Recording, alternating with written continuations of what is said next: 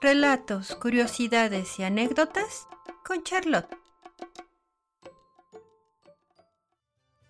Hoy les quiero platicar sobre el origen de los chiles en nogada. Si bien se asegura que se sirvieron por primera vez en honor de Agustín de Iturbide un 28 de julio de 1822, el día de su santo, si buscamos los libros de recetas de la primera parte del siglo XIX, no se encuentran. La siguiente lista comprende a los recetarios consultados por el antropólogo y especialista en cocina mexicana, el señor José Luis Juárez López, quien se dedicó a rastrear el origen de este platillo. En el Manual del Cocinero y la Cocinera de 1849, que se publicó en Puebla, no aparecen los chiles en nogada. En el Nuevo Cocinero Mexicano de 1858 se registra una receta a la que se llama chiles rellenos en nogada Van rellenos de picadillo, bañados en la nogada con granos de granada. En la cocinera poblana de 1872 se le da más importancia a la salsa y por eso las recetas están tituladas como nogada para chiles rellenos. En el diario del hogar publicado a fines del siglo XIX se publica la receta chiles en nogada rellenos de bacalao, en el que la nogada no va adornada con los granos de la granada.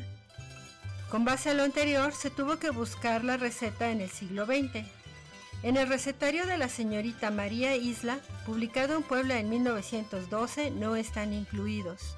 En el recetario de las señoras de la Asociación de San Vicente Paul de San Ángel, los anotaron como parte de un pequeño capítulo de cocina mexicana y solo son nombrados como chiles rellenos. Lo mismo sucede con el recetario del maestro de cocina Alejandro Pardo, quien lo dedicó a las mujeres mexicanas para que aprendieran a guisar correctamente y afirmó que los chiles en nogada eran originarios de la costa del Pacífico y que no llevaban granada.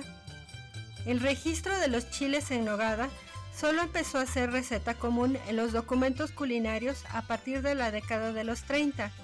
En sus respectivas obras, Mercedes de la Parra y la profesora Ana María Hernández los registran ya como los conocemos en la actualidad.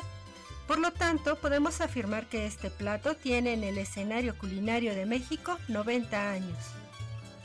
Ahora, es otro asunto definir cuándo comenzó a hacerse oficial la anécdota de que los chiles en nogada se inventaron en Puebla y para Agustín de Iturbide.